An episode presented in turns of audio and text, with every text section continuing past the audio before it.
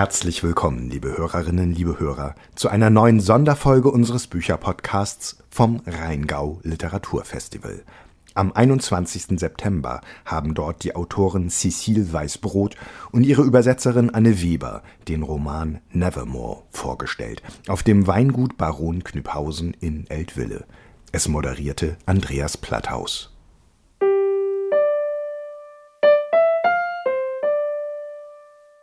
Ganz herzlichen Dank, dass Sie hier sind. Ich freue mich sehr, zwei Autorinnen hier auf der Bühne zu haben. Beide bemerkenswerte Schriftstellerinnen, die an einem Buch zusammengearbeitet haben, nämlich Nevermore. Die Autorin dieses Buchs, Cecile Weißbrot, sitzt hier in der Mitte und dort sitzt ihre Übersetzerin Anne Weber. Herzlich willkommen.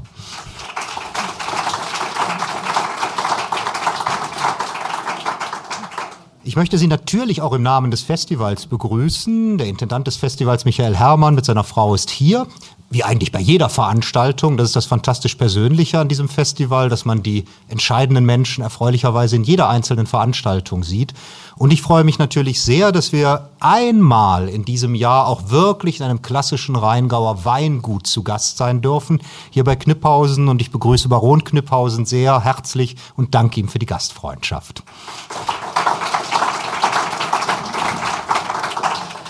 Was haben wir vor? Sie sehen, ich habe hier einen kleinen Bücherstapel liegen. Nevermore ist ein Roman. Ein Roman, in dem es aber auch darum geht, wie ein anderer Roman übersetzt wird. Und zwar dieser Roman von Virginia Woolf to the Lighthouse den es auf Deutsch natürlich längst gibt. Das ist die Werkausgabe zum Leuchtturm, heißt es darin, aber der Roman ist mindestens dreimal ins Deutsche übersetzt worden. Ich habe nicht nachgezählt. Und das Faszinierende an Nevermore ist, dass das Thema des Übersetzens dieses Buches ein ganz elementarer Zug der Handlung ist. Nun ist Nevermore auf Französisch geschrieben. Und die Herausforderung, einen Roman übers Übersetzen eines, Franz eines englischen Buches ins Französische, ins Deutsche zu übersetzen, ist natürlich noch einmal ganz speziell. Und das ist genau das, was mich an diesem Abend so besonders gereizt hat. Und das ist natürlich auch die große Herausforderung gewesen, die Anne Weber als Übersetzerin ins Deutsche zu leisten hatte. Natürlich werden wir aber auch über das, was ansonsten noch in Nevermore passiert, sprechen. Und die anderen Bücher, die ich mit habe, eins fehlt nur noch, das ist dann noch die Tagebücher von Virginia Woolf, die den Entstehungsprozess von To the Lighthouse wunderbar dokumentieren. Denn auch diese Tagebücher spielen in diesem Roman eine durchaus wichtige Rolle. Aber damit Sie erst einmal eine kleine Vorstellung bekommen, was es bedeutet, dieses Buch zu übersetzen, wird Cecile Weißbrot jetzt eine kleine Passage auf Französisch vorlesen und dann Anne Weber direkt im Anschluss, das wird maximal zwei, drei Minuten dauern, dann diese Passage auf Deutsch und sie wird ein bisschen darüber hinausgehen, weil wir dann an einen Punkt im Buch kommen, wo wir sehr schön in die Diskussion einsteigen können.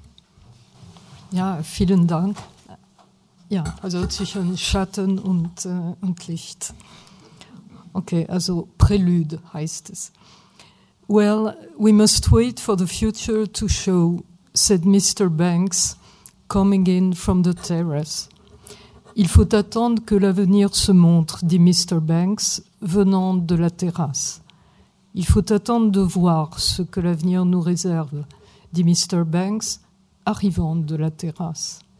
Il faut attendre que le futur se montre, dit Mr. Banks, entrant à l'intérieur depuis la terrasse. Il faut voir ce que l'avenir nous réserve, dit Mr. Banks, entrant de la terrasse. Voyons ce que l'avenir nous réserve. Attendons de voir ce que l'avenir. Eh bien, il faut attendre que l'avenir, dit Mr. Banks, arrivant de la terrasse.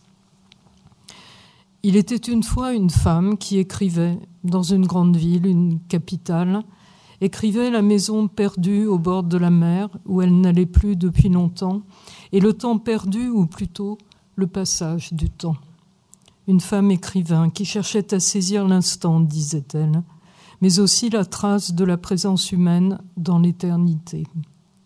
Dans un livre dont le titre, To the Lighthouse, fut traduit en français par la promenade au phare.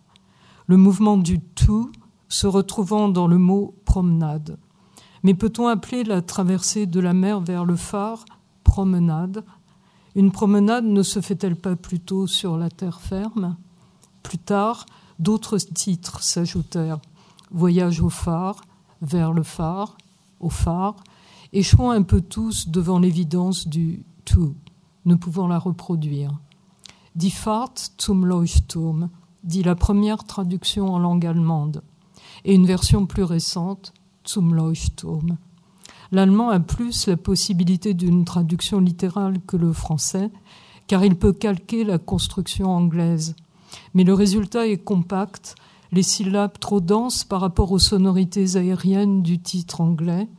C'est peut-être la raison pour laquelle la première traduction avait ajouté Die Fahrt, équivalent de notre promenade. Mais contrairement à promenade, Fahrt contient l'idée d'un trajet, un trajet plutôt effectué à l'aide d'un moyen de transport qui peut être aussi un bateau, une barque. En ce sens, Voyage au phare serait la transcription la plus exacte, correspondant au nombre de syllabes du titre anglais, à son côté aéré, aérien, même si voyage paraît un peu trop fort pour désigner une simple traversée, une excursion. Mais ce voyage n'a-t-il pas duré plus de dix ans? Et qui peut mesurer la durée d'un voyage? Il commence bien avant et se termine bien après le simple déplacement, s'il se termine jamais.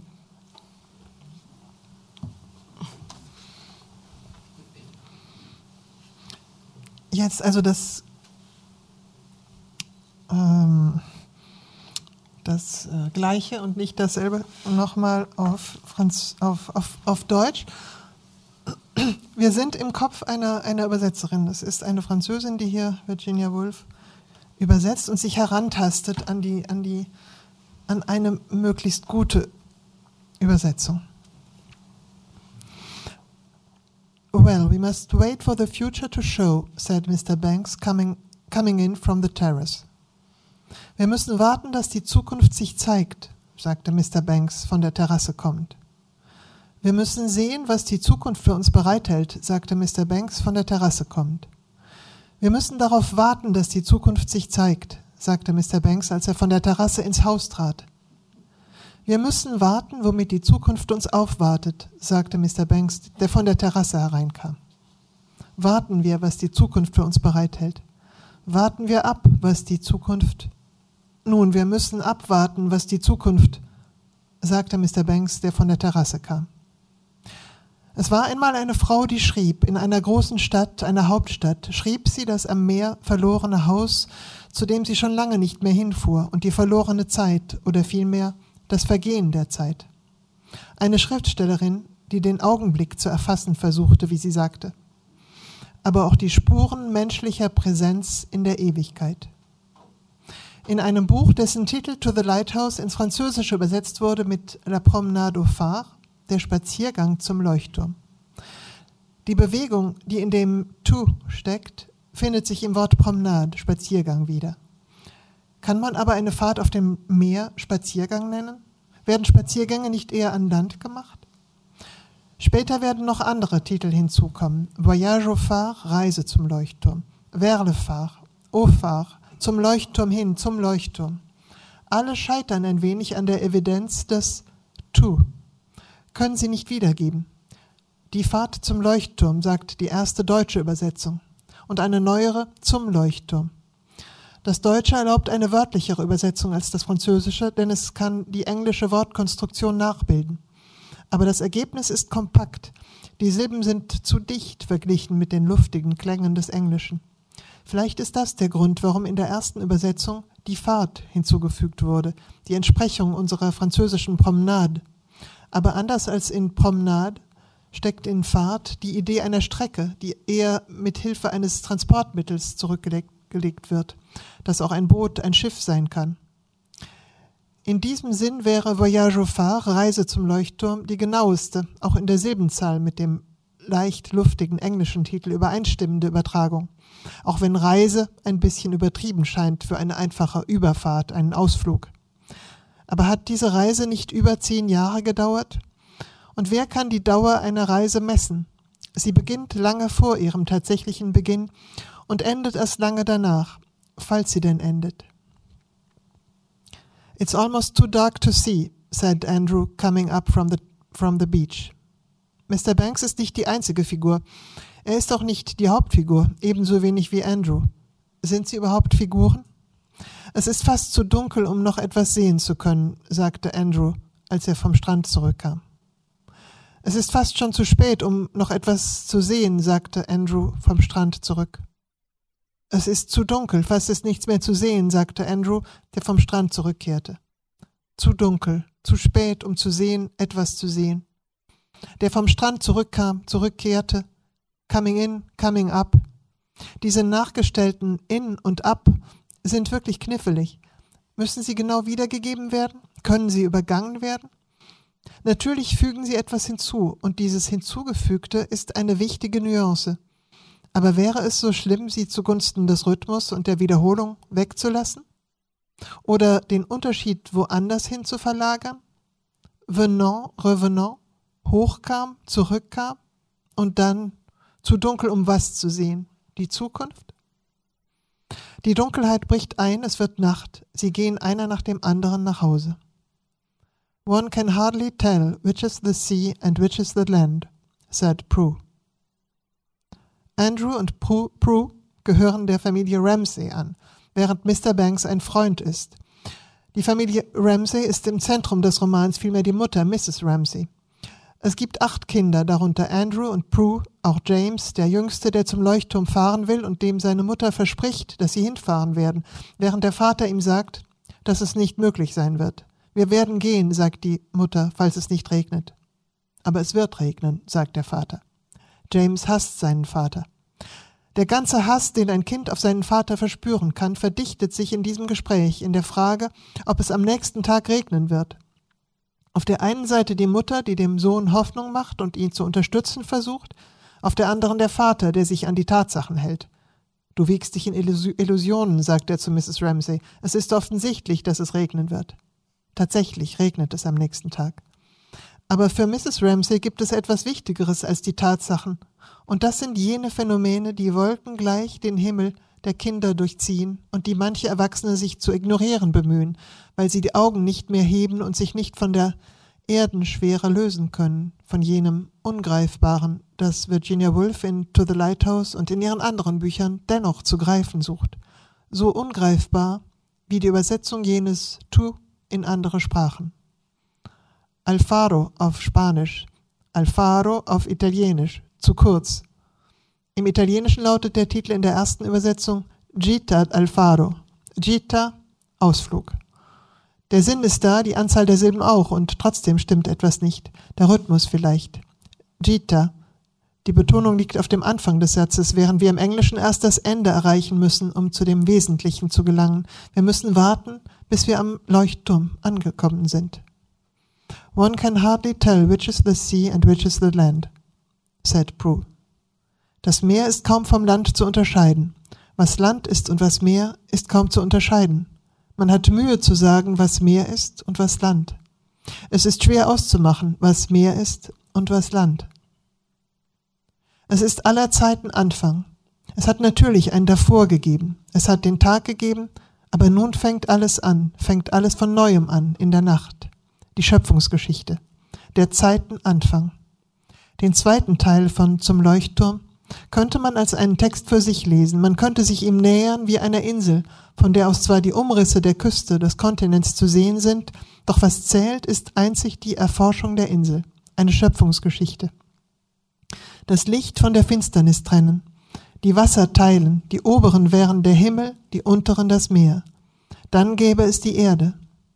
Die Lighthouse Genesis unterscheidet sich ein wenig von der biblischen. Es ist die Nacht, die sich in den Tag einschleicht, und die Erde ist kaum vom Wasser zu unterscheiden. Es gibt keinen Himmel, eher einen Neuanfang als einen Anfang. Do we leave that light burning? said Lily, as they took their coats off indoors. No, said Prue. Not if every, everyone's in. Lassen wir das Licht brennen? Lassen wir dieses Licht brennen, sagte Lilly, als sie ihre Mäntel auszogen im Haus. Lassen wir das Licht brennen, sagte Lilly, während sie im Haus ihre Mäntel ablegten. Nein, sagte Prue, nicht, wenn alle drinnen sind. Nein, sagte Prue, nicht, wenn alle zu Hause sind. Lassen wir das Licht brennen, sagte Lilly, während sie ihre Mäntel auszogen. Und indoors? Warum das Wort nicht beiseite lassen, wenn es doch im nächsten Satz enthalten sein wird?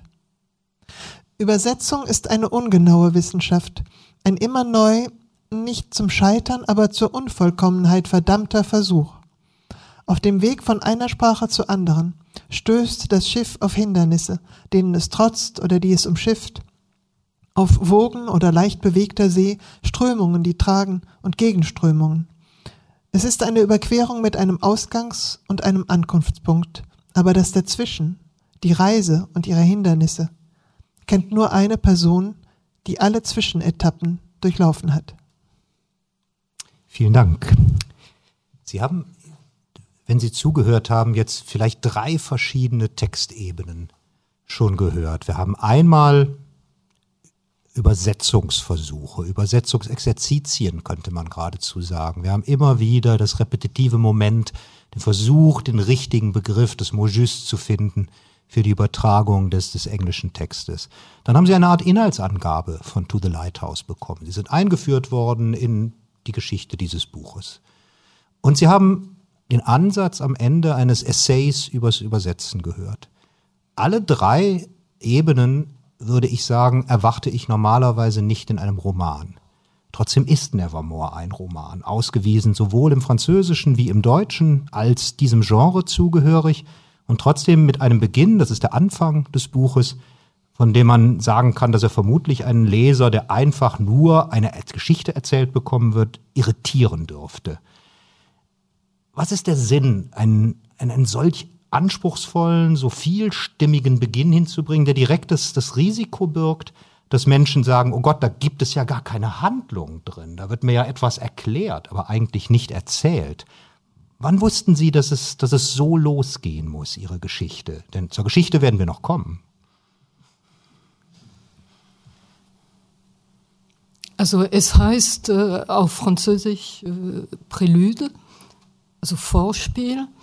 Und äh, ich habe es versucht, äh, sozusagen musikalisch äh, zu strukturieren, zu komponieren. Ähm, und natürlich stimmt es nicht ganz, also musikalisch, aber ich, ich habe es wie, wie ein Anfang, also Prälude. Ich meinte, es sind äh, wie äh, Noten oder Klänge, die, äh, die sich weiter, also in, in dem Roman sich weiterentwickeln werden. Und, und so, ja, hatte ich das Gefühl, ich könnte es versuchen, am Anfang in diesen zehn, äh, also erste zehn Seiten, äh, wie ein, äh, ja, ein Vorspiel, also eine Vorahnung von was äh, danach kommt, äh, schreiben. Also deswegen gibt es so viele und nicht alle, aber unterschiedliche Ebenen schon. Ähm, ja, ich habe es so gedacht, dass vielleicht äh, jemand oder ein oder zwei Personen äh, die Geduld, das Geduld, den Geduld haben können, um äh, weiter zu und sich äh, ja, eine Idee davon zu machen. Sowohl Cecile Weißbrot als auch Anne Weber sind Schriftstellerinnen, schreiben Romane, schreiben Essays und beide übersetzen aber auch sehr viel. Anne Weber sowohl aus dem Französischen ins Deutsche wie aus dem Deutschen ins Französische. Cecile Weißbrot, wie Sie schon gemerkt haben, aus dem Englischen, aber auch aus dem Deutschen ins Französische. Nun kam direkt in, in, in der Prälude im Vorspiel schon dieser ja geradezu programmatische Ansatz zum Verhältnis von originärer Literatur zu übersetzter Literatur. Als Sie gebeten wurden, Nevermore zu übersetzen, das ist nicht das erste Buch von Cecile Weißbrot, was Sie übersetzt haben, ich glaube, es ist das zweite, also muss schon die erste Zusammenarbeit sehr zufriedenstellend gelaufen sein, unterstelle ich mal. Aber als Sie sahen, was diesmal auf Sie zukommt, ein Roman, der vom Übersetzen auch erzählt, gab es einen Moment, wo Sie gesagt haben, das, das, das geht gar nicht oder, oder das wird mich vor Probleme stellen, die ich noch nicht kannte? Ja, das habe ich mir schon gesagt. Es wird mich äh, vor Probleme stellen, die ich noch nicht kannte. Und das war dann auch so. Ähm, andererseits, wenn man immer nur sich Dinge zumutet, von denen man denkt, dass man sie ähm, gut bewältigen kann, dann äh, ist es ja auch ein bisschen langweilig. also äh, und ich habe natürlich äh, schon drüber nachgedacht und ich habe auch mit Cecile relativ bald drüber gesprochen. Also, die Schwierigkeit besteht ja darin, das haben Sie vielleicht beim oder sicher beim Hören jetzt schon gemerkt, dass hier eine Französin aus dem Englischen, Virginia Woolf, ins Französische übersetzt. Und aber bei mir liest man ja diese Übersetzung ins Französische auf Deutsch. Also, und trotzdem muss man verstehen, dass das, was man hier Deutsch liest, eigentlich Französisch ist. Und ja, da gab es dann eigentlich mehrere Möglichkeiten. Es gab, also das eine Extrem wäre, glaube ich, gewesen, wenn ich eine, also wenn ich alles transponiert hätte, ich hätte quasi eine deutsche Übersetzerin daraus machen können, die in Brest oder in einer französischen zerstörten Stadt äh, so, aber das ist, das wäre zu, äh, das wäre ja dann ein deutsches Buch ge geworden und ein, also es musste ja Cecils Buch bleiben, es ging nicht. Um, das andere Extrem war mir auch ähm, nicht ähm, geheuer. Also habe ich versucht, ein, ein, ein, ein Dazwischen zu finden und und, und habe dann auch gemerkt, dass etwas Seltsames passiert im Kopf des Lesers, dass man nämlich ganz selbstverständlich automatisch das versteht, obwohl, ich, obwohl es nicht erklärt wird im Buch. Aber dass man, man hat diese französische Hauptfigur, man die übersetzt ins Französische, man liest es auf Deutsch und man versteht es einfach, dass das jetzt Französisch ist. Man versteht es auch, weil zwischendurch natürlich Übersetzungsprobleme die in der französischen Sprache auftreten, ähm, verhandelt werden.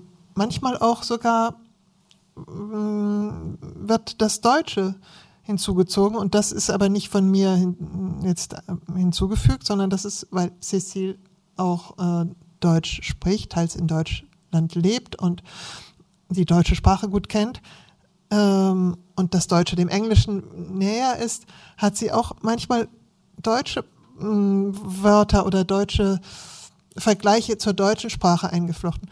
Und das habe ich ein bisschen ausgebaut, noch diese, diese Vergleiche äh, mit der deutschen Sprache. Und insgesamt führt es, glaube ich, dazu, dass man es, dass man es, ähm, obwohl es so unmöglich scheint, äh, das zu übersetzen, dass man es trotzdem irgendwie versteht, was da passiert.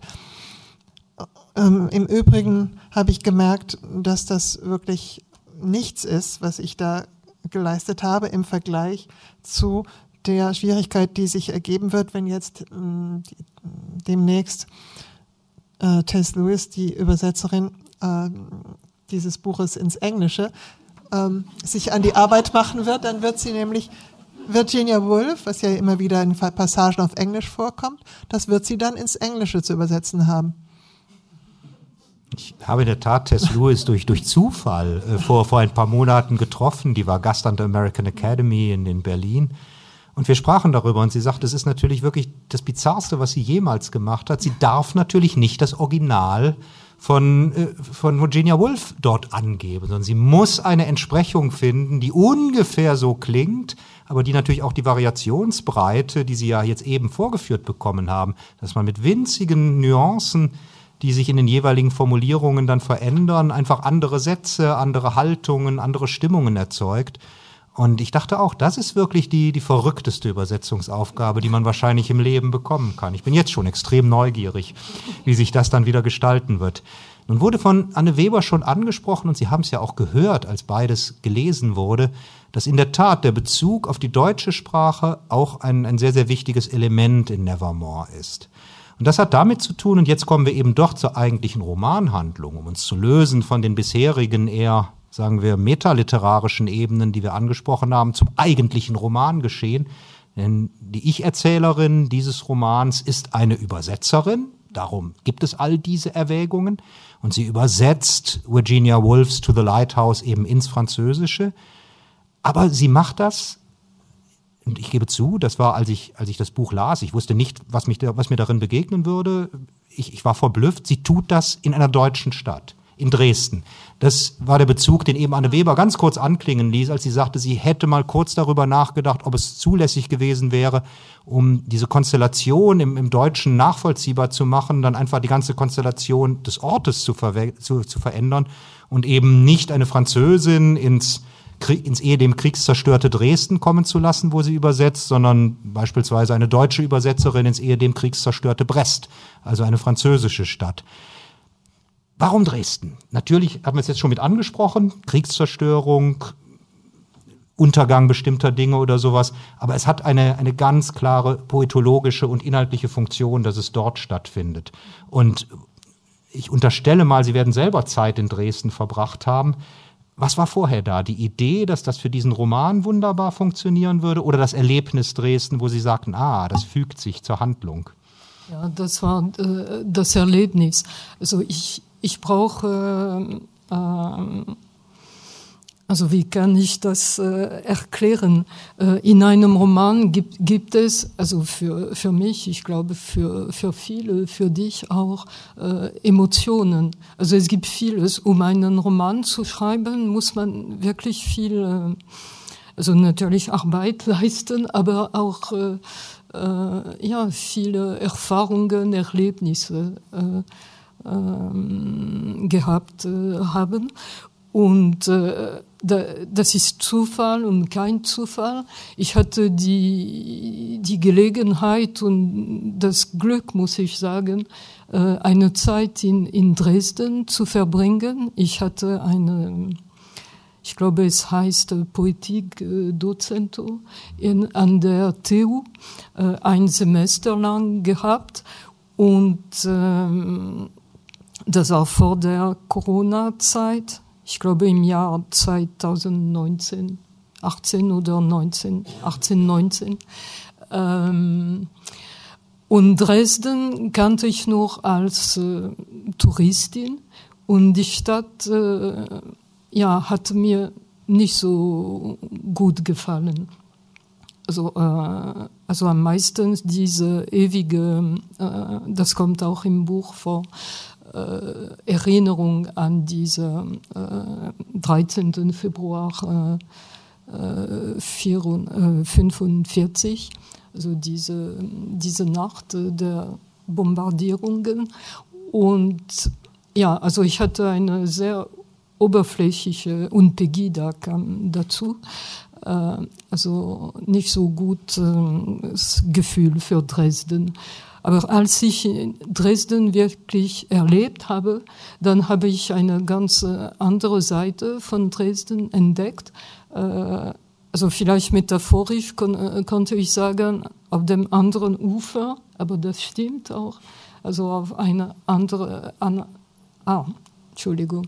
Auf einer Seite, auf einem Ufer gibt es die sozusagen touristische Dresden und auf der anderen Seite oder Ufer gibt es so die wirkliche Stadt, würde ich sagen. Und es gibt natürlich auch Leute, die, die sehr äh, äh, so gute Menschen und Leute sind und die gegen Pegida sind. Also es gibt viel zu, zu erzählen. Und dann habe ich gedacht, ja, so habe ich etwas äh, gefühlt, also ein Gefühl gehabt für Dresden. Und ähm, also meine Romane äh, haben keine äh, also keine Handlung im, im, im Sinn, also wie ein Krimi oder wie, wie andere Arten von Romanen Handlungsromane sind. Das sind keine Handlungsromane, aber der Ort spielt eine große und wichtige Rolle. Äh, so brauche ich, dass der Roman also als Ausgangspunkt äh, wirklich verortet äh, wird. Und so mit diesen Emotionen äh, mit äh, Dresden verbunden und dieser äh, Ausgangspunkt, die ich hatte mit äh, der, dem Übersetzungsprozess als Handlung zu behandeln, sozusagen, äh, habe ich gedacht, aber das passt auch gut zusammen. Das kann ich versuchen, dass die Ich-Erzählerin diese Arbeit Ja, kann, kann ich noch ein bisschen länger sein? Ah, ja? mein Ausgangspunkt, das war, äh, ich wollte zuerst ein Essay schreiben, keinen Roman, wo es ging um äh, ein Vergleich oder, also ich weiß nicht genau, wie ich äh, das äh, schreiben äh, hätte, aber äh, diese Passage aus äh, To the Lighthouse äh, ist ähm, wie eine Vorahnung von dieser gesperrte Zone in der Nähe von Tschernobyl. Also verlassene Orte, und verlassene Häuser, wo die Vegetation, vielleicht kommen wir später äh, dazu. Aber ich wollte nur sagen, ich wollte zuerst ein Essay schreiben und dann habe ich gedacht, aber warum ein Essay, warum keinen Roman? Und mit Dresden ist, äh, kann ich sagen, die, der Essay ist zur Fiktion geworden mit dieser Verortung. Da wir jetzt die Wichtigkeit des, des Ortes nicht nur in diesem konkreten Roman, sondern in allen Romanen von Cecil Weißbrot angesprochen bekommen haben, wie wichtig ist für eine Übersetzerin so etwas wie Ortskenntnis? Als ich mit Tess Lewis in Berlin sprach, sagte sie, sie freut sich sehr darauf, in ein paar Wochen nach Dresden zu fahren, denn sie glaubt, dass sie, wenn sie da bestimmte Orte aufsucht, die in diesem Roman eine Rolle spielen, ein Café im dortigen Kulturpalast, die, die Wege an der Elbe entlang, die, die, die Passagen über die Brücken zur Neustadt und so, dann, dann wird sie nochmal ein anderes Gefühl für zumindest diese, diese Ortsstimmung bekommen. Wie sieht es bei Ihnen aus? Ich weiß jetzt nicht, ob Sie jemals, also klar, in Dresden werden Sie mal irgendwann gewesen sein, aber ob Sie, ob Sie die Stadt als eine Ihnen Bekannte nennen würden. Sie sind hier in der Gegend geboren, leben seit langer, langer Zeit in Frankreich. Also der Osten Deutschlands ist vermutlich jetzt nicht unbedingt die Gegend, wo Sie sich unglaublich viel rumgetrieben haben. Wie wichtig ist es, so einen Ort zu kennen für ein Buch, was so mit dem Ort arbeitet? Äh, ja, ich habe eher diese touristische, oberflächliche Kenntnis von Dresden, die Cecile vorher hatte, bevor sie diese Gelegenheit hatte, dort länger zu verweilen. Und dabei habe ich es ehrlich gesagt auch belassen. Ich habe keine, äh, ich habe wahrscheinlich auch eine andere Arbeitsweise als Tess äh, Lewis oder ich habe ich habe mal, ich äh, erinnere mich, dass ich mal mit dem mit einem Übersetzer der von Peter Handke gesprochen habe, in, ähm, Übersetzer ins Französische und der ist immer stundenlang durch den tiefen Wald gestiefelt, und, um sich in diese Handke-Welt hineinzufühlen und denken und, und hat sich dann erst ins Übersetzen gemacht. So ähm, ich habe ich hab nicht das Gefühl, das unbedingt zu brauchen. Hm, vielleicht eher sicher beim Schreiben, wenn ich selbst etwas schreibe beim Übersetzen. Ähm, nein, ich glaube, also das ist ja ein, ein, Buch, in dem nicht nur Dresden wichtig ist, sondern es gibt andere Orte der Verwüstung oder der Zerstörung, die wichtig sind. Es gibt äh, eben das schon dieses verlassene Haus in, in, in die Fahrt zum Leuchtturm, das über zehn Jahre während des Ersten Weltkriegs verlassen wird und äh, verlassen ist und, und, und tatsächlich äh, ja nimmt die Natur Besitz von diesem nicht nur Garten, sondern auch das, das wächst fast in die, in die, durch die Fenster hinein in das und äh, ja, es gibt also dieses, äh, das natürlich ein nicht zu von der Übersetzerin und auch von der Autorin Cecile nicht zu besichtigendes Haus ist. Es ist ja ein fiktives Haus aus dem äh, aus dem Roman von Virginia Woolf, aber es gibt äh, eben die verbotene Zone in in äh, Pripyat bei Tschernobyl. Ich, ich weiß nicht, ob du, du warst auch nicht. Äh, und es gibt ja. Ich glaube, es ist nicht und es gibt noch eine ehemalige Industrie, also eine Industrie, Industrieruine in New York, die sogenannte Highline, die jetzt so eine mm, Promenade oder so eine Art, in Paris gibt es auch sowas ähnliches, glaube ich, La Coulier Verte. Das waren die Modelle. Ah ja. Paris-Modelle äh, von New York. Das habe ich auch nicht mir, mir angeschaut, aber ähm, vielleicht hätte ich es tun sollen. Ich würde vorschlagen, damit wir jetzt mal die, diesen Aspekt der, der, Ortsgenauigkeit mitbekommen, würden wir die Passage zu, zu Dresden lesen, die wir ausgesucht haben. Wir werden immer wieder kleine Lesepassagen kürzerer Art zwischenstreuen, um das deutlich zu machen, über das wir sprechen. Und was ich am Anfang noch vergessen hatte zu sagen, wir werden nach einer Dreiviertel bis einer Stunde eine kleine Pause machen. Wir sind auf einem Weingut, also die beste Gelegenheit, auch Wein zu trinken. Das gehört zum Festival unbedingt mit dazu. Ich würde Sie nur bitten, dann diszipliniert den Wein zu trinken, weil wir eine Viertelstunde Pause machen und dann fangen wir ganz radikal pünktlich auch wieder an. Denn sonst kommen Sie hier nie weg und dementsprechend ist es in Ihrem Interesse. Pardon. Dresden. Nächtliche Landschaft. Ich betrachtete, ein paar aufgerissene Straßen im Zentrum, hinter Zäunen ist die Tiefe der Aushebungen zu erahnen, eine gewaltige Aushöhlung, die das Fundament eines neuen Gebäudes bergen würde. Immer noch war niemand zu sehen, bis auf die Gespenster meines Lebens, die sich hier verabredet zu haben schienen. Dabei hatte keines von ihnen hier gelebt oder war auch nur hier vorbeigekommen. Aber die Gespenster kommen vielleicht lieber an Orte, die ihnen unbekannt sind. Sie reisen weiter oder heften sich an die Schritte von Menschen, denen sie folgen, wohin auch immer diese führen. Vielleicht sahen sie in meiner Begleitung nichts von Dresden, vielleicht sahen sie nicht.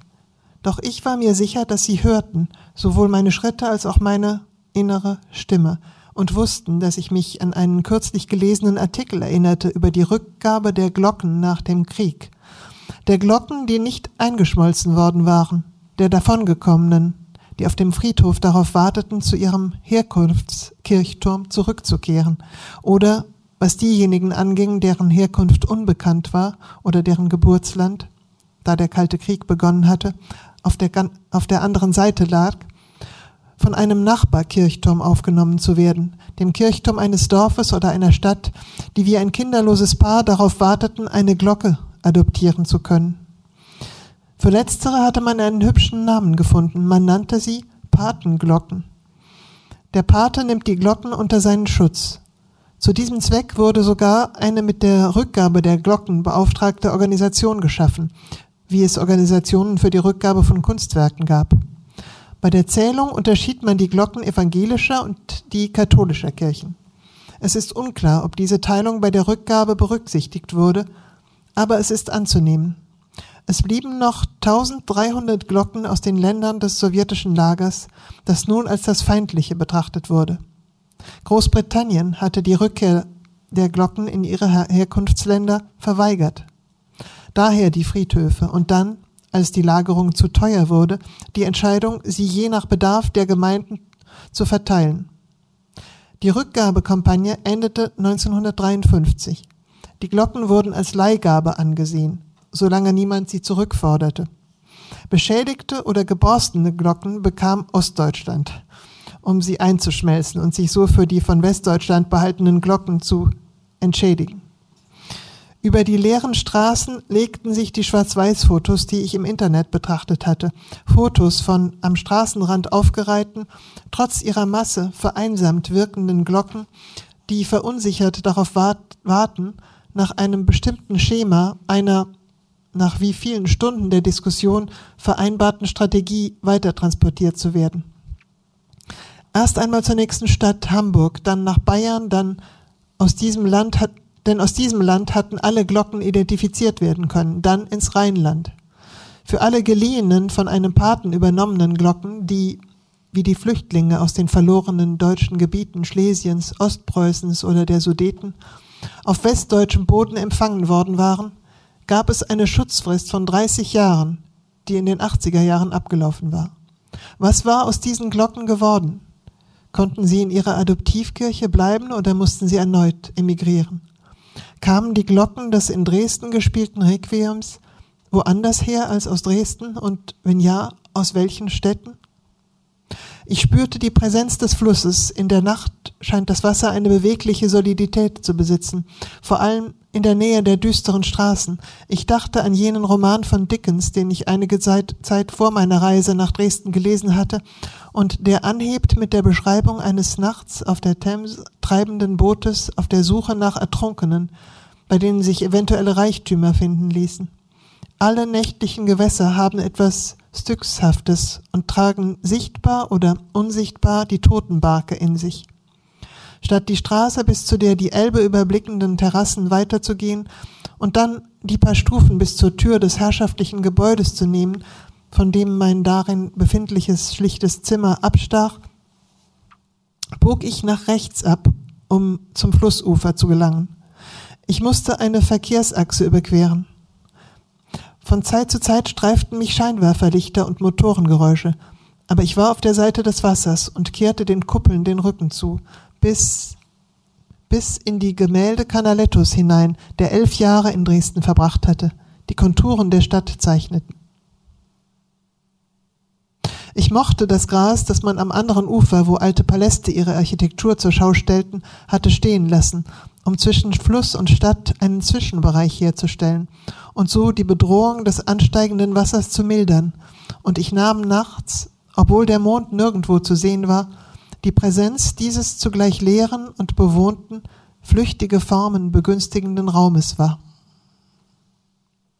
To the Lighthouse spielt, das wurde jetzt schon mehrfach gesagt, in einem abgelegenen Haus auf einer Insel vor Schottland, also eigentlich dem Gegenteil einer Großstadt. Sie haben auch gesagt, Sie haben mit der, mit der Prälude eine Art musikalisches Thema entfaltet. Musik spielt eine ganz wichtige Rolle in ihrem Roman. Es gibt Konzertbesuche, die, die ein ganz wichtiges Verständnis für den Umgang mit, mit Zeitvergehen und solchen Dingen erzeugen. Äh, wir haben eben das, das Requiem gehört, was mit den Glocken von Dresden aufgeführt wurde.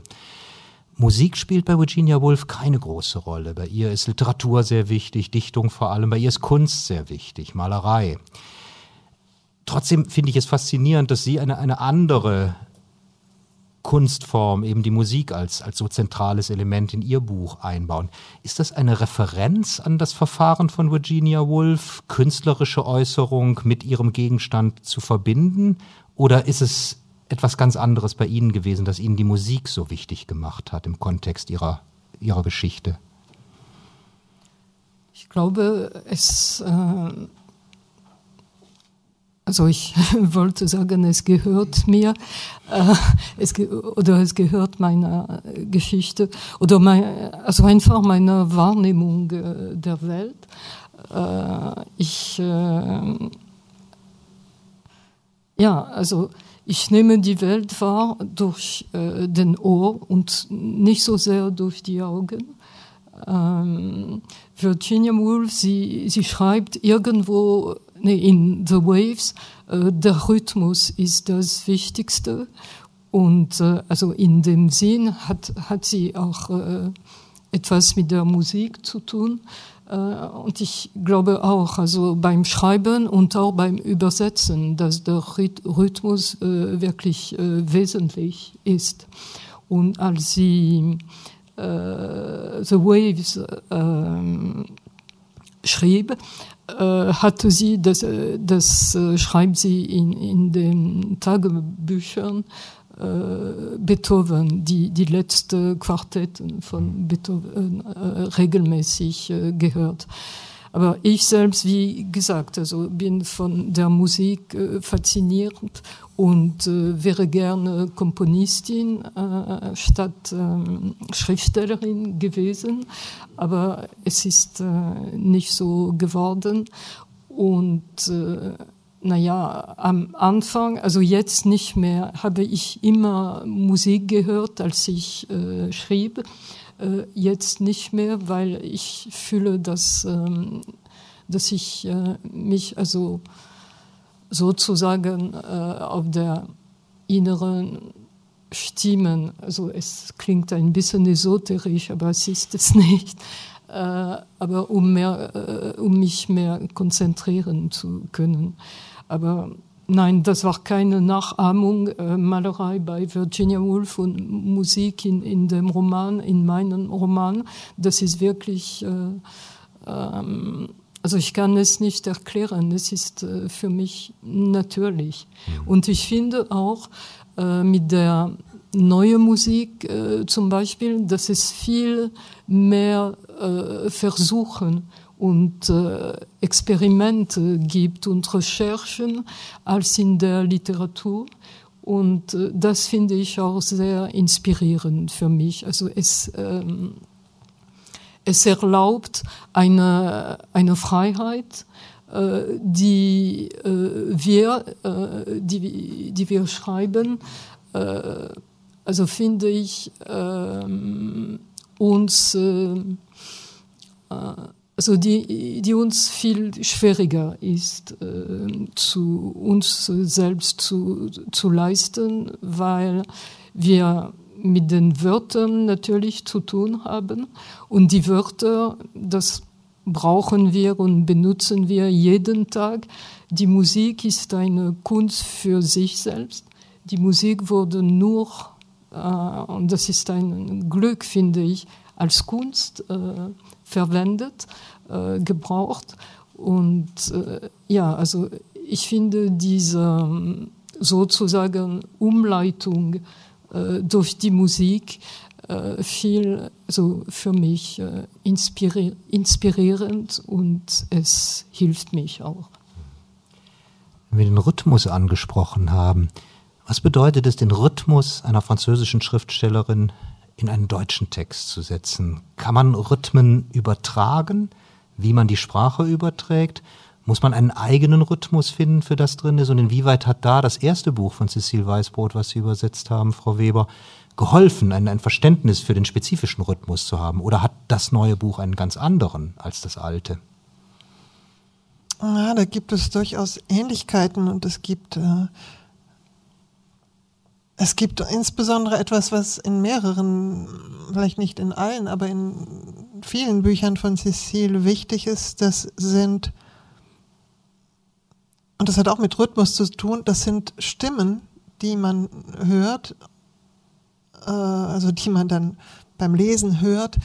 Und das sind, die sind aber niemandem bestimmten zugeordnet im, im Buch. Und es sind ein bisschen wie Satzfetzen, die verschiedenen, die, über verschiedene Stimmen einem überliefert werden, vermittelt werden und ähm, in, ja, dieses ähm, abgehackte, das dafür musste natürlich auch ein Rhythmus gefunden werden. Es ist nicht wirklich abgehackt, es ist so, es ist manchmal auch wie eine Überlagerung von, von Stimmen, wie wenn man in einem Raum ist, in dem man, und man schnappt immer etwas auf von dort und von dort. Das war eine Schwierigkeit.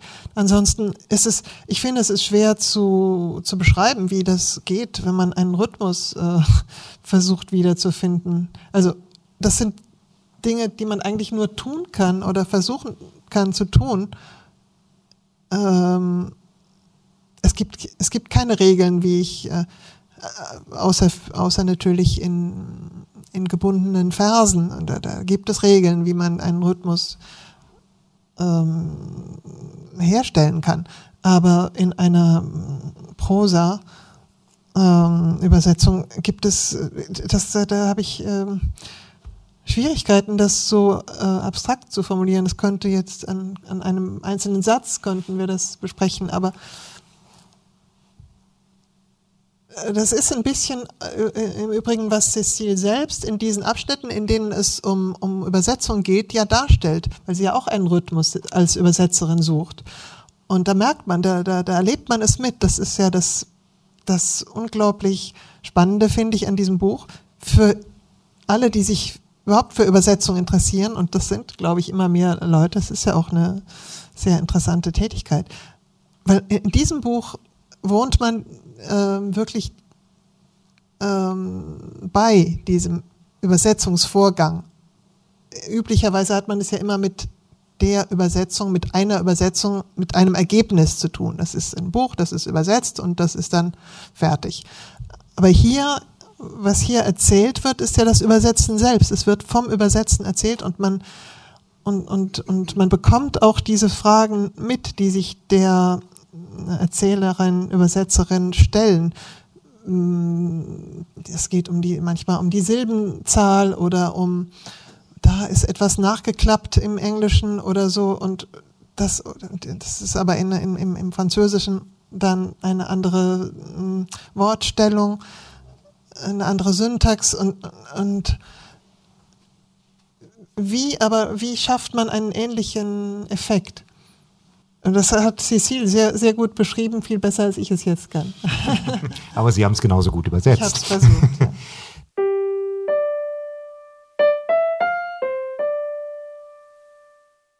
das, was Sie eben ganz am Anfang gehört haben, diese ersten Sätze aus dem Englischen, das sind tatsächlich auch die ersten Sätze, die im zweiten Teil von To the Lighthouse, einem, ja, einer Art Zwischenspiel in diesem Roman, das äh, Virginia Woolf aber selber als das Herzstück des Romans verstand, das ganz wichtige Bindeglied zwischen den beiden viel umfangreicheren anderen Teilen dieses Romans.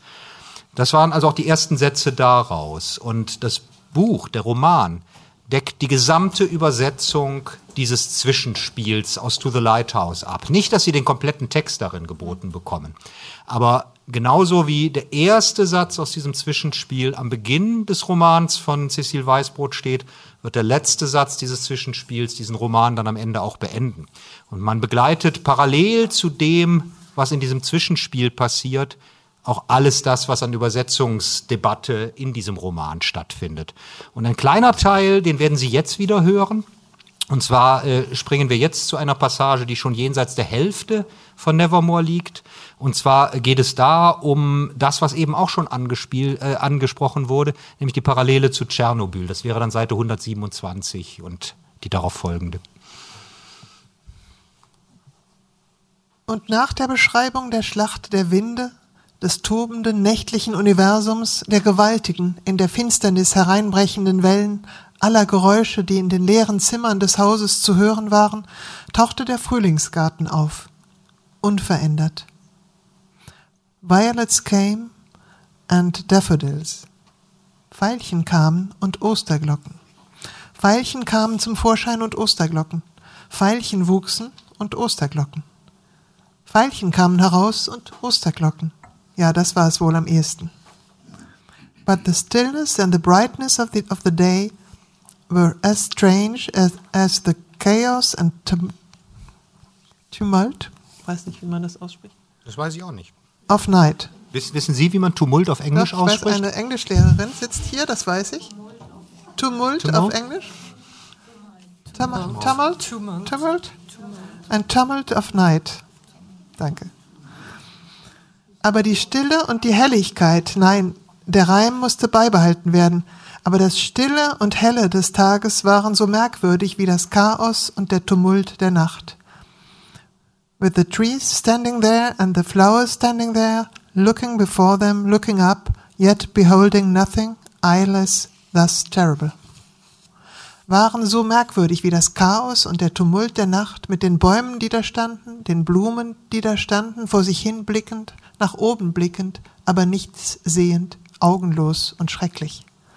Wer blickte da? Die Bäume, die Blumen, die Ruhe und die Helligkeit des Tages?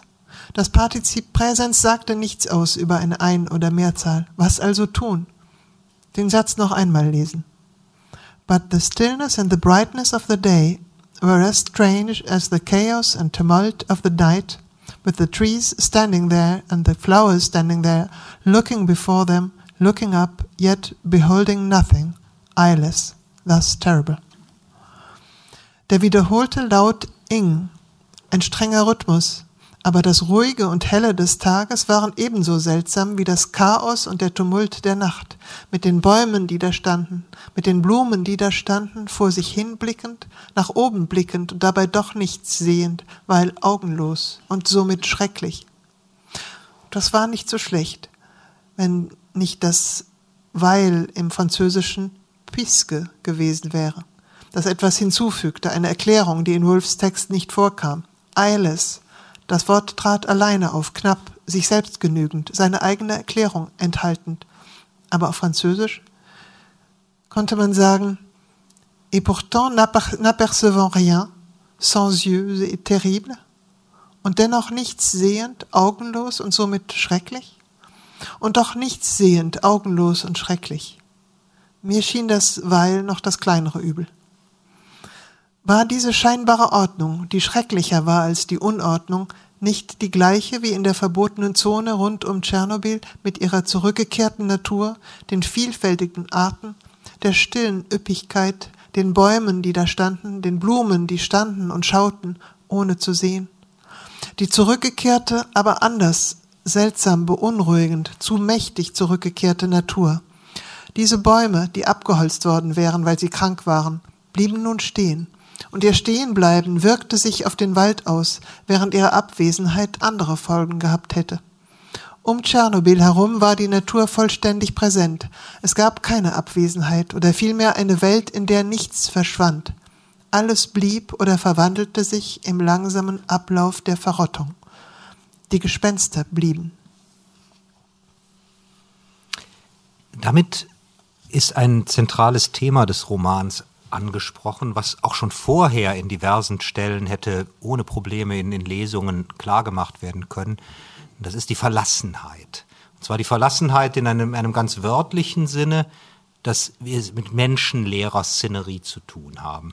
Cecil Weißbrot hat bereits gesagt, dass das Faszinierende an diesem Zwischenspiel des, des Romans To the Lighthouse, das den, den Titel Time Passes trägt, Zeit vergeht, ist, dass, dass wir darin das leere Haus vorgeführt bekommen, was zwar jetzt cum grano salis zu werten ist, denn irgendwann wird dieses Haus auch wieder belebt, aber der größte Teil dieses Zwischenspiels betreibt eine Beschreibung dieses Hauses, das keine Menschenseele mehr enthält. Und ich werde den Begriff der Menschenseele hier sehr bewusst, äh, kommt auch mehrfach im, im, im Roman bei Virginia Woolf wie genauso bei Cecil Weißbrot vor.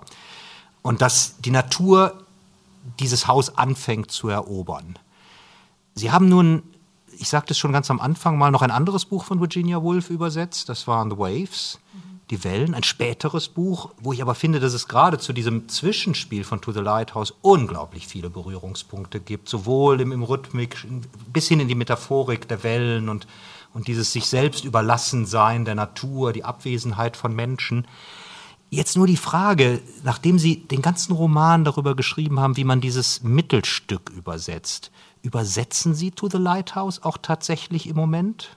Wird es eine französische Übersetzung von To the Lighthouse von Ihnen geben? Oder ist das rein Teil der Romanhandlung? Es ist wirklich Teil der Romanhandlung und äh, ich könnte sagen, ich darf es nicht mehr übersetzen. es muss eine Fiktion bleiben. Und wie gesagt, also das ist keine Übersetzung von To the Lighthouse, äh, also von dieser Passage im Roman. Es geht um die Annäherung an einer Übersetzung. Und äh, so dass es eine Fiktion bleibt, dann, also wie gesagt, werde ich nie, also es ist ein Versprechen, aber du to the Lighthouse was schade übersetzen. Ist. Aber du bist gerade dabei, etwas von Virginia Woolf zu übersetzen, aber nicht to the Lighthouse. Nein, also ich habe, also wie gesagt, The Waves schon äh, übersetzt und also hat dir gelangt. Ja, also dreimal übersetzt kann, kann ich äh, sagen. Es gibt äh, drei unterschiedliche Versionen, die in äh, also ein Abstand, zeitlicher Abstand äh, von 20 Jahren in Frankreich erschienen sind. Ja. Also mein Lebenslang habe ich The Waves übersetzt ins Französisch. Und ich habe ein ausgewählte Essays, also Essays ausgewählt und übersetzt. Und jetzt, äh, wie Anne sagt, äh, bin ich bei der Übersetzung von Three Guineas. Hm. Also ganz unterschiedlich von The Waves or to the Lighthouse. Es ist ein feministischer Essay von Virginia Woolf, der später geschrieben wurde und, und auch weniger bekannt als uh, A Room of One's Own. Uh, wie, wie sagt man das auf Deutsch? Ein, ein, ein Zimmer für ein, sich? Ein oder? Zimmer für, ich glaube, es heißt ein Zimmer für mich in der normalen Übersetzung. Mhm Wobei es, glaube ich, auch eine Übersetzung gibt, die ein Zimmer für sie gewählt hat, um die, die, die, die, die, die Frau in den Mittelpunkt zu stellen. Auch schon wieder eine sehr interessante Übersetzungsfrage, wie man diesen mhm. Titel. Aber Cécile hatte das Pech, dass, ähm, dass es im Französischen die, die Übersetzung, die es, die, die, die, die es davor gab, war von Marguerite Yourcenar. Hm. The Waves, ja. The, von, von den Wellen. Und äh, das war ein ganz schöner ein, eine ganz schöne. Ähm, also es war ganz schön mutig, quasi das, das nach Marguerite Yourcenar neu zu übersetzen, die sehr frei offenbar damit umgegangen war. Und es brauchte eine neue Übersetzung, aber dann haben diese ganzen Yourcenar-Fans äh, in Frankreich ja. sind über Cécile ein bisschen hergefallen. Das war. Ja, es gab eine heftige Polemik, aber es, es ist schon lange her jetzt. Inwieweit, Frau Weber, haben Sie die deutschen Übersetzungen von To the Lighthouse konsultiert? Sie haben sie natürlich nicht benutzt, denn Sie müssten ja in gewisser Weise die französischen Übersetzungen ins Deutsche bringen. Das heißt, da muss man ja gar nicht ins Original reinsehen. Aber Sie übersetzen ja ins Französische und aus dem Französischen ins Deutsche. Äh, dementsprechend, Sie sind jetzt nicht die, die ausgewiesene Übersetzerin aus dem Englischen. Haben Sie überhaupt sich mit diesen Übersetzungen, die bisher existierten, in irgendeiner Weise befasst bei dem Projekt? Jetzt muss ich schon wieder sagen, ich bin, jetzt bin ich schon nicht in die Orte gereist, an die Orte gereist, wo ich hätte hinreisen müssen. Und jetzt habe ich noch nicht mal die Übersetzung konsultiert. Aber das ist ja völlig legitim, Sie brauchen sie ja auch nicht. Müssen. Aber das ist leider so, äh, weil ich tatsächlich davon ausgegangen bin, dass ich hier äh, angetreten bin, Cécile Weißbrot zu übersetzen aus dem Französischen. Und natürlich habe ich immer mal ich habe immer einen Blick ähm, gehabt auf diese, aber eigentlich nur auf diese englischen Passagen im Original, die hier im Buch vorkommen. Denn äh, das kann natürlich passieren, wenn man dann eine Übersetzung übersetzt, dass man sich zu sehr entfernt von dem Original. Und das wollte ich auch nicht. Mhm.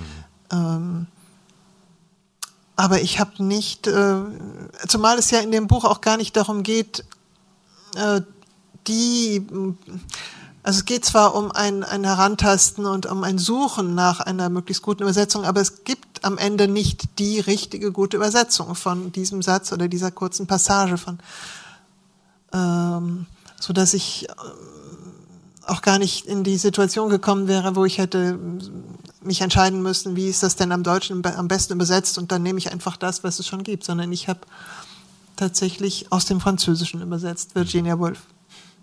Ich fand es interessant, weil ich, als ich das Buch las, habe ich es einfach mal mit, mit, mit der Ausgabe, die ich habe, verglichen. Und es ist ganz erstaunlich, zu was für minimal anderen, aber doch entscheidend anderen Lösungen man letztlich dann kommt. Und das finde ich das Herrliche an, an, verschiedenen Übersetzungsvarianten, weshalb ich sehr glücklich bin, dass Sie nach Margrethe Yourcenar tatsächlich gewagt haben, The Waves zu übersetzen. Ich finde, jede neue Übersetzung, selbst wenn sie bisweilen mal auch als missglückt bezeichnet werden kann, bringt irgendeine ganz interessante neue Deutung in das Verständnis fremdsprachiger Texte, also für mich fremdsprachiger Texte hinein.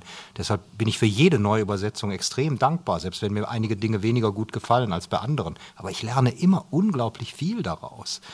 Nun haben wir jetzt gerade in dieser Passage, deshalb hatten wir sie ausgewählt, ja diesen Übergang aus Virginia Woolf mit der Schilderung dieses verlassenen Hauses, dieses menschenleeren Hauses, zu ihren Eindrücken und zu unser aller Eindrücke von der verbotenen Zone in Tschernobyl schon vorgeführt bekommen. Und es ist so, dass in Nevermore einige Dinge eine sehr intensive Behandlung erfahren, eine sehr intensive Schilderung erfahren, die eben gar nichts unmittelbar mit Virginia Woolf zu tun haben, die aber Stimmungen, die Virginia Woolf schon gefunden hat, dann wieder aufnehmen. Tschernobyl, die verbotene Zone, mit, mit all den Bildern, die wir davon kennen und vor allem natürlich der sich selbst überlassenen Natur dort, das ist etwas unglaublich Einleuchtendes, sobald man es von Ihnen einmal vorgeführt bekommt, wobei ich fürchte, ich hätte nicht dran gedacht. Aber umso faszinierender ist es, wenn man es dann von Ihnen vorgeführt bekommt, dass Virginia Woolf eigentlich genau diese Bilder schon ausmalt, die wir heute dann eben dauernd zu, Gesicht bekommen. Und etwas, was mich auch sehr fasziniert hat, ist ein Film, der in diesem Buch eine wichtige Rolle spielt, William Powells The Edge of the World, der in einer ganz ähnlichen Szenerie spielt wie Virginia Woolfs Roman, nämlich auch auf einer einsamen Insel, wo es auch darum geht, dass das ein Ort droht, verlassen zu werden. Wie kam diese Assoziation bei Ihnen zustande? War, war das mehr ein Zufall? Denn das ist jetzt kein Film, wo man behaupten würde, der gehört so sehr zur Filmgeschichte, dass wir alle sofort daran erinnert werden, wenn man diese Passage bei Virginia Woolf liest. Das heißt, auf den müssen Sie gestoßen sein. In, in welchem Kontext und vor dem Buch oder nach dem Buch? Also der Lektüre von To the Lighthouse? Äh, nach, dem.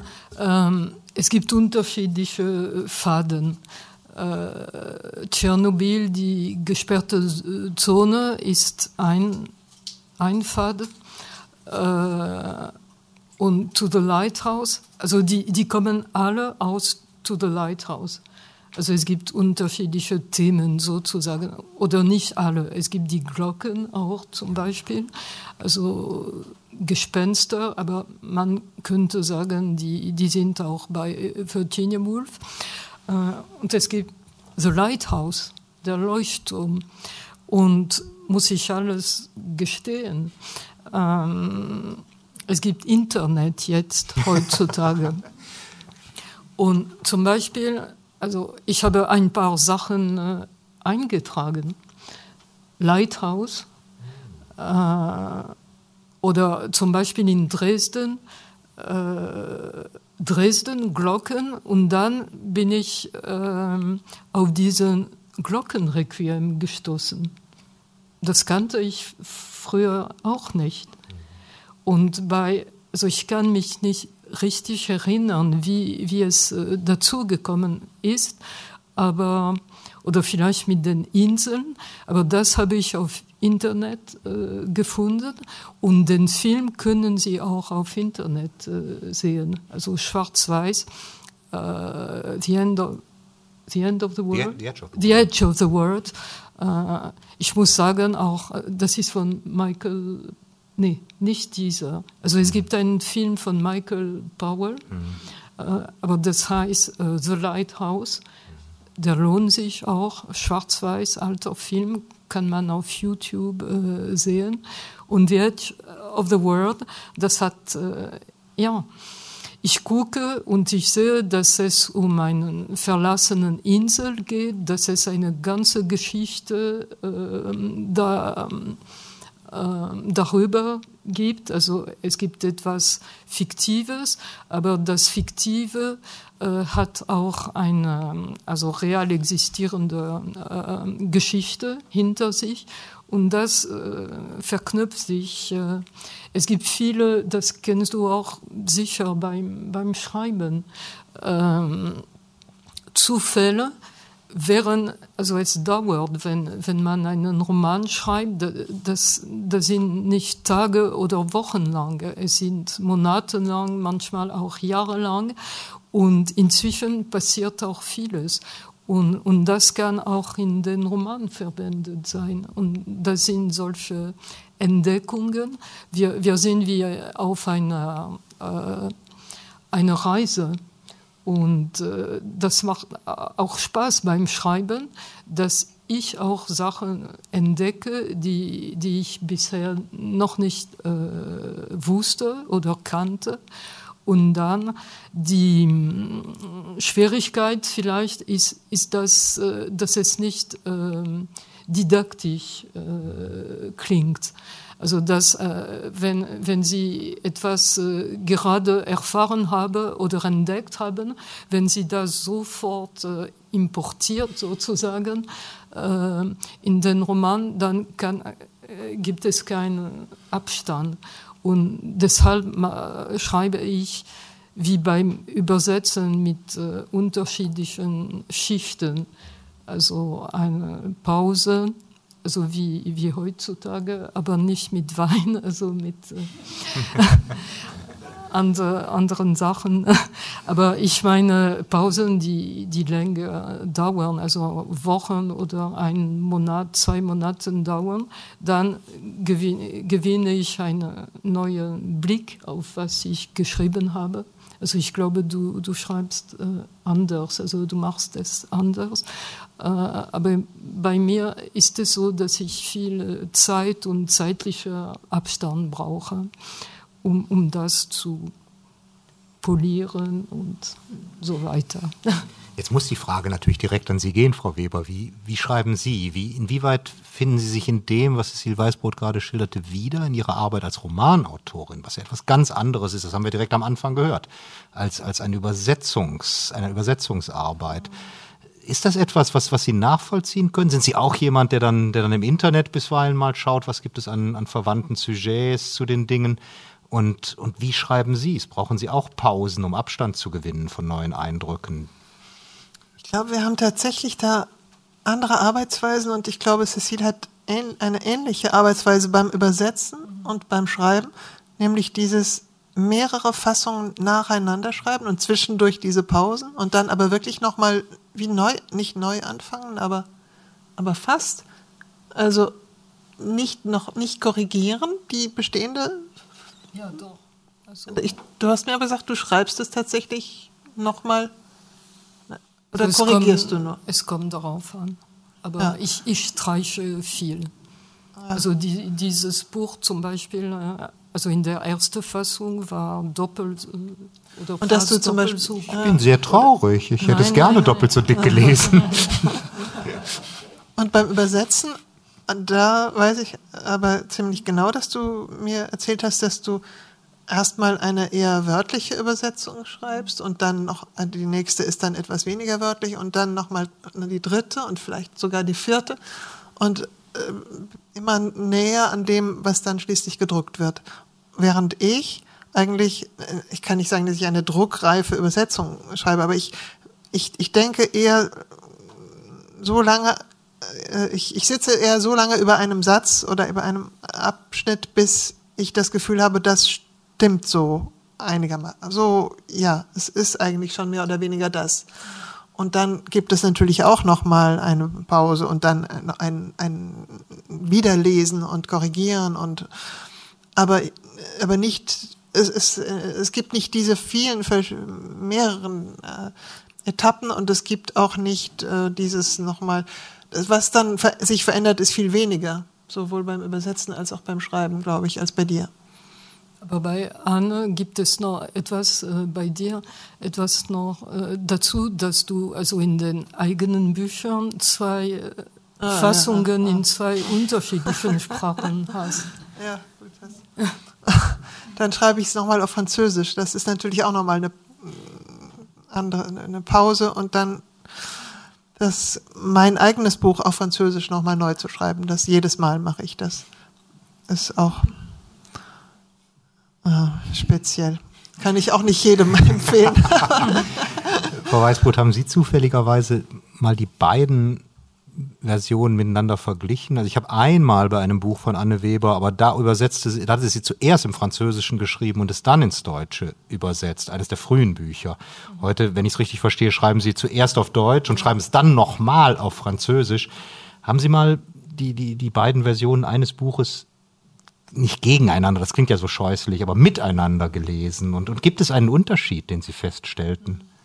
Das kann ich nicht sagen. Ich, ich habe äh, zum Beispiel äh, Annette und ähm, Ahnen, also ein paar Bücher von, von Anne auf Französisch, nee, auf Deutsch und dann auf Französisch äh, gelesen, aber verglichen nicht. Also, und ich hatte nicht das Gefühl, dass ich zwei unterschiedliche Bücher gelesen habe.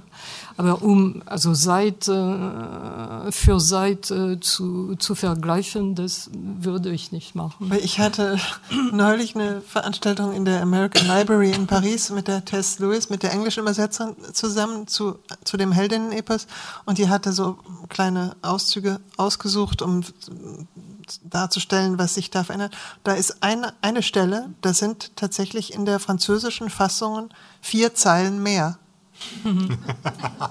als in der deutschen. Und dann war jemand im Publikum, der, der hat äh, mich nicht, nicht, nicht jetzt angegriffen, wirklich, aber er war empört, dass ich das, und wieso sind, das haben sie doch, und, und hat das, konnte sich nicht wieder einkriegen, dass ich, dass ich einfach vier Zeilen mehr in der anderen, in der zweiten Fassung. Aber ich bin gesagt, das ist, das ist ja mein Text, kann ich ja machen, mit, damit was ich will. Das glauben auch nur Sie. merken übrigens schon, wie, was für ein wunderbarer kleiner Mikrokosmos sich damit ergibt. Also Tess Lewis, die, die Übersetzerin ins Englische von, von Nevermore, ist auch eine Übersetzerin von Anne Weber, die das, das Buch, für das sie vor zwei Jahren den Deutschen Buchpreis gewonnen hat, Annette, ein Heldinnen-Epos, jetzt gerade ins Englische übersetzt hat oder hat. ja. hat. Also ich habe es noch nicht gesehen.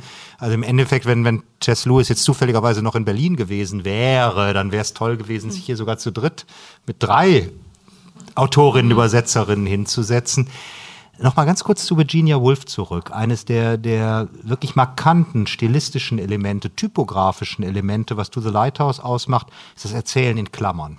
Gerade im Mittelteil unglaublich wichtig, äh, in, in, Schreiben in Brackets, eben in, in Klammern, sowohl runde wie eckige, die Virginia Woolf gerade im Mittelteil vor allem dazu nutzt, um die richtig zentralen Dinge, die, die ihr ganz besonders wichtig waren, zu erzählen und sie gleichzeitig durch das in Klammern setzen abzusetzen vom anderen Text und wie sie wiederum im Tagebuch ausführt, damit eine Art paralleles Lesen zu gestatten, dass man es gleichzeitig, wie sie das nennt, lesen soll, was natürlich rein technisch gar nicht geht, aber dadurch, dass es eben eine Art exterritorialer Text ist, den sie da in Klammern setzt, kann es eben gleichzeitig passieren, weil es den anderen Text nicht unterbricht, sondern in gewisser Weise parallel dazu läuft. Sie haben ein, ein interessantes anderes Merkmal in, in, in Nevermore angewendet, was im Deutschen, und das passt gerade zu Virginia Woolf perfekt, aber im Französischen heißt es vermutlich ganz anders, den Begriff der Spiegelstriche hat.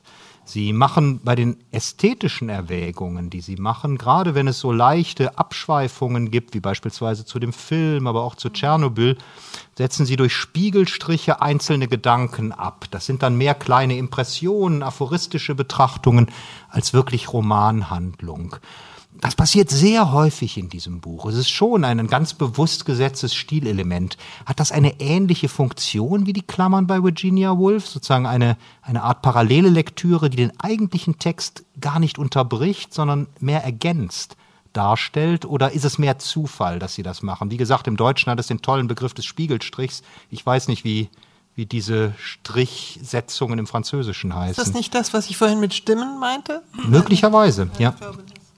Wobei ich es hier nicht Stimmen nennen würde. Also wenn man mal irgendwas, äh, man muss wahrscheinlich nicht sehr lange blättern, um hinzukommen, das sind dann weniger Stimmen, sondern wirklich er er Erwägungen zu einem spezifischen ästhetischen Phänomen. Also hier beispielsweise bin ich bei, bei, bei Pripyat, wo dann kommt, äh, Slavotitsch ist eine Stadt wie jede andere, wie jede andere, nicht ganz. Dann als nächstes abgesetzt mit Spiegelstrich. Man hat das Modell der Stadt des 21. Jahrhunderts daraus machen wollen. Also es sind einzelne Gedanken, die um ein Thema kreisen, aber die nicht eine wirklich in Romanform erzählte Darstellung bieten, sondern mehr etwas Tätisches darstellen. Also für, für mich sind, sind es trotzdem Stimmen. Mhm. Ähm, also es hat noch einmal mit dem Rhythmus und vielleicht mit der Musik zu tun. Äh, ich fühle, das ist schon lange her, also vielleicht seit 15 Jahren oder so, ähm, schreibe ich so. Das heißt, es gibt äh, längere Sätze für narrative Passagen und die sind regelmäßig, äh, also regelmäßig, das, das ist keine Mathematik, aber sie sind ab und zu unterbrochen von, äh, von Stimmen und diese Stimmen, die, die haben ähm, also es gibt kürzere Sätze, aber das hat mit dem Rhythmus zu tun. Äh, ich, äh, ich habe diese, also ich fühle ich als eine Notwendigkeit, als ein Bedürfnis, äh, dass es unterschiedliche Rhythmen in, äh, in dem Roman gibt, wie in der Musik äh, es äh, langsam, langsamere ähm, äh, Teile gibt wie Andante und dann gibt es Allegro und hier also geht es nicht um langsam und schnell, sondern um lange, längere und kürzere. Äh, mit den Klammern, also in Time Passes ha, habe ich eine andere Lektüre äh, von diesen Klammern. Also wie gesagt, Time Passes, das ist die Beschreibung eines Hauses ohne äh, Menschen.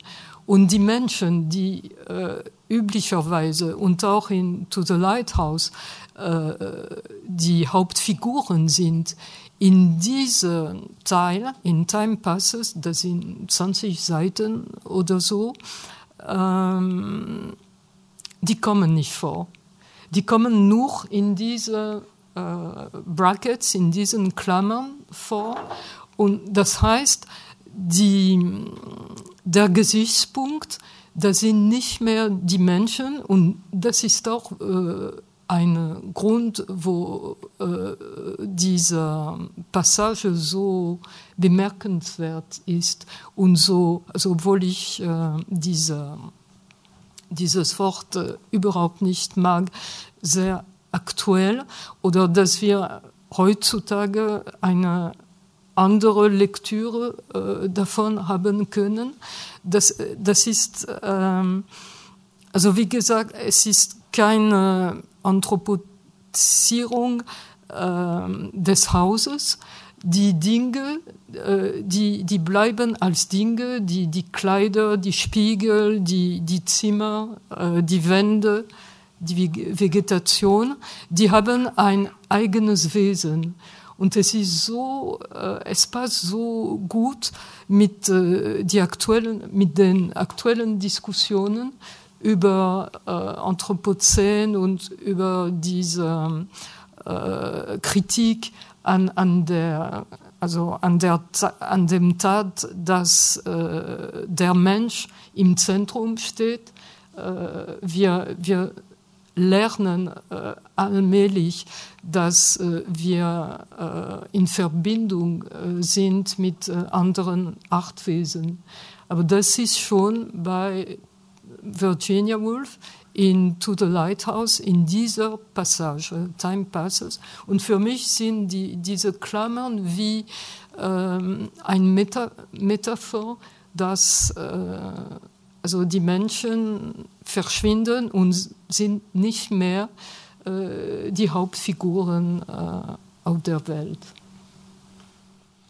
Zumal sie auch in den Klammern sterben, vor allem in, in, in, in diesem Abschnitt oder Licht ausknipsen. Also jedenfalls alles, was, was darin vorkommt, hat mit Verschwinden zu tun, gerade in, in diesen Passagen. Jetzt haben wir schon gemerkt, wie, wie ein solcher Text elektrisieren kann, weshalb ich es natürlich doppelt bedauere, dass Sie ihn leider doch nicht übersetzen werden als Ganzes. Frau Weber, wie, wie treffen Sie Ihre Entscheidungen, was Sie übersetzen? Sie haben nun einen deutschen Buchpreis gewonnen. Äh, viel mehr Erfolg kann man eigentlich im deutschen Literaturleben kaum noch haben. Dann verkaufen sich Bücher richtig toll. Das heißt, Sie sind wahrscheinlich gar nicht mehr so darauf angewiesen zu übersetzen. Trotzdem haben Sie es immer sehr intensiv getan. Wie haben Sie Ihre Entscheidungen getroffen für das, was Sie übersetzt haben? Und ändert sich das jetzt mit einer etwas größeren Freiheit qua Erfolg? Äh, dieser Erfolg bringt auch, hat mit sich gebracht, dass ich keine freie Minute mehr habe, weil ich dauernd Veranstaltungen mache und reise und seit zwei Jahren unterwegs bin. Das heißt, ich habe so gut wie nichts, äh, also eigentlich nichts wirklich geschrieben und ich habe ein bisschen was übersetzen können in der Zeit. Eigentlich habe ich das Übersetzen immer gemacht in den Phasen, in denen ich nicht geschrieben habe. Man kann ja nicht ein Buch nach dem anderen schreiben, also ich jedenfalls nicht. Bin Balzac schon, aber, aber wir nicht. Und, das ist lange und, also, Dann gibt es eine Weile, eine Zeit, in der man nicht schreibt, in der man auch wieder was erlebt vielleicht oder sich Gedanken macht. Und da kann ich aber sehr gut übersetzen in dieser Zeit. Und das habe ich auch lange äh, gemacht, zum, habe auch davon gelebt zum Teil. Und das ist jetzt tatsächlich ein bisschen anders, aber, äh, aber es ist im Moment mehr eine Zeitfrage als eine, was, als eine Frage der Entscheidung, wie wähle ich es aus. Früher habe ich alles Mögliche übersetzt, auch mal ein Buch, irgendwelche Biografien, habe ich ins Französische ja noch übersetzt. Da ich viel, eigentlich habe ich mehr ins Französische übersetzt als ins Deutsche. Oder ein Buch von Wolfgang Schiebelbusch über die, die äh, vom, vom, vom, von der Gasbeleuchtung zum elektrischen Licht im 19. Jahrhundert. So, so ein ein ganz wunderbares Buch übrigens. Ja, ja. Also, ähm, und ja, jetzt bin ich bei André Dautel angelangt. Den, den versuche ich in Deutschland, für den versuche ich Leserinnen und Leser zu finden. und möchte gerne noch eines, was ich angefangen habe, zu Ende übersetzen. Ähm, ich, ich finde die, die Bücher, die ich übersetzen möchte, einfach lesend. Und äh, Cecile, da würde ich gerne äh, weiter übersetzen, aber äh, ich kann nicht alles. Sie, sie, schreibt ziemlich viel, muss man sagen.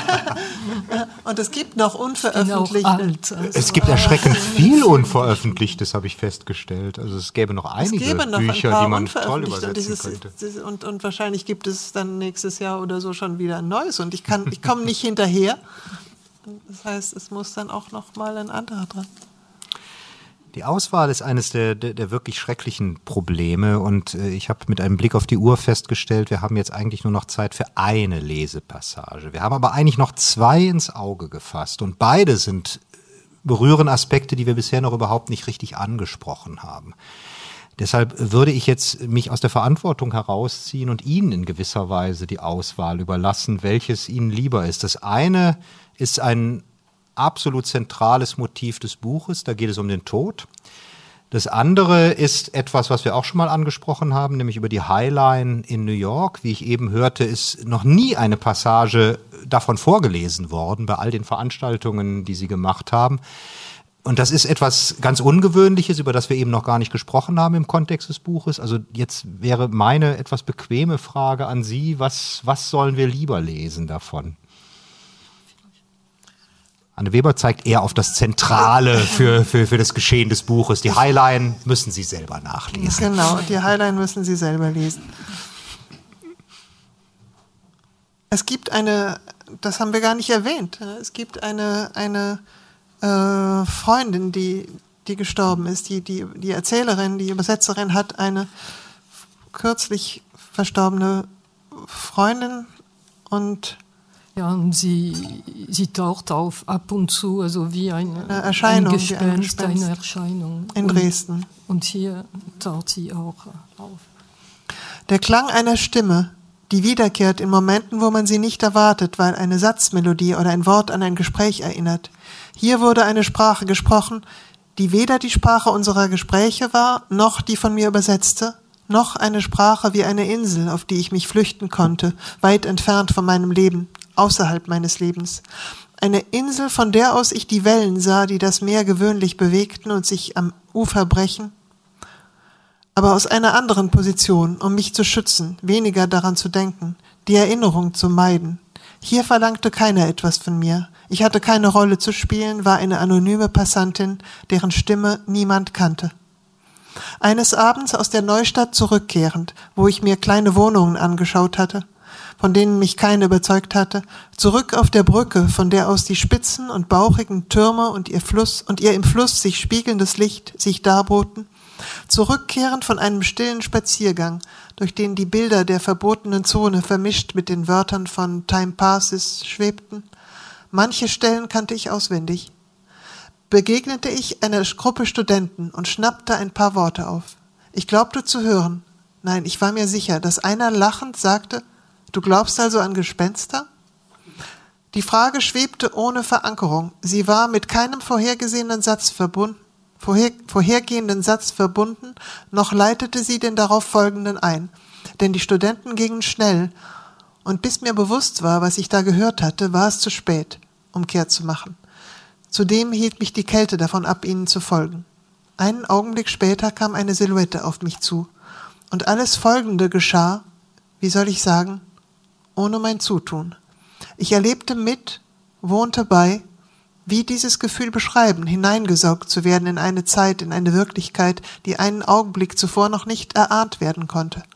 Eine Silhouette, ein Schatten, eine vage Gestalt mit unscharfen Konturen, die ich wieder zu erkennen glaubte.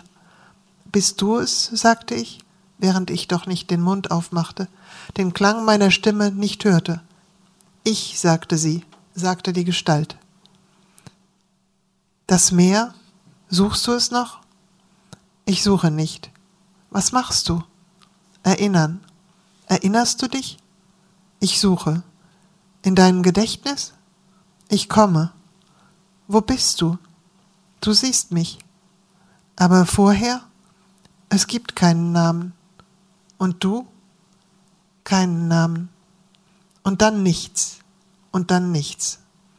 Es war eine namenlose Erfahrung, eine Art Begegnung oder Gemütsverfassung, die es vielleicht noch nicht einmal gegeben hatte. Dieses Gespenst, diese tote Freundin, ist das, was in gewisser Weise der Auslöser der gesamten Handlung von Nevermore ist. Und das ist unglaublich nah an dem, was der Auslöser für Virginia Woolf gewesen ist, To the Lighthouse zu schreiben. Darüber gibt sie im Tagebuch sehr genau Auskunft, dass es ihr Ziel gewesen ist, sich an ihre tote Mutter und an ihren toten Vater zu erinnern. Und dann auch dann die toten Geschwister, diejenigen von Ihnen, die ein bisschen mit der Biografie von Virginia Woolf vertraut sind, wissen, wie, wie der Tod in sehr jungen Jahren bei ihr schon eine wichtige Rolle in der Familie, eine schreckliche Rolle in der Familie gespielt hat. Und daraus ist To the Lighthouse entstanden. Und aus dieser ich weiß nicht ob Erfahrung, aber jedenfalls dieser Schilderung des Todes einer sehr vertrauten, sehr wichtigen Person ist Nevermore entstanden. Und das macht diese beiden Bücher noch einmal so unglaublich stark miteinander im Gespräch. Und deshalb denke ich, auch wenn wir jetzt Tess Lewis nicht da hatten, hatten wir heute Abend doch eine, eine dritte Autorin mit hier drin. Das ist Virginia Woolf die in Nevermore eine Art von Würdigung erfährt, von der ich wirklich nicht geglaubt hatte, dass es möglich ist. Nämlich eine, die tatsächlich mir klar macht, was To the Lighthouse eigentlich ist. Obwohl ich dachte, ich hätte mich sehr intensiv mit diesem Buch vorher beschäftigt. Und das dann noch wieder in, in, in Übersetzung zu lesen und damit etwas darüber zu verstehen, was Cecile Weißbrot eigentlich mit ihrem Roman macht, ich behaupte, dass ich wahrscheinlich glücklicher bin, die deutsche Übersetzung gelesen zu haben als das französische Original, weil mir damit Fragen, die darin zur Sprache kommen, noch einmal klarer gemacht worden sind durch die Vermittlung der deutschen Übersetzung. Das war für mich ein, ein extrem großes Glück. Ich würde mich sehr freuen, wenn Sie versuchen, dieses Glück mit mir zu teilen und das Buch lesen. Es gibt wenig lohnendere Lektüre in den letzten Jahren. Ich möchte mich ganz herzlich bei meinen beiden Gästen bedanken heute Abend und Ihnen vielen Dank fürs Kommen.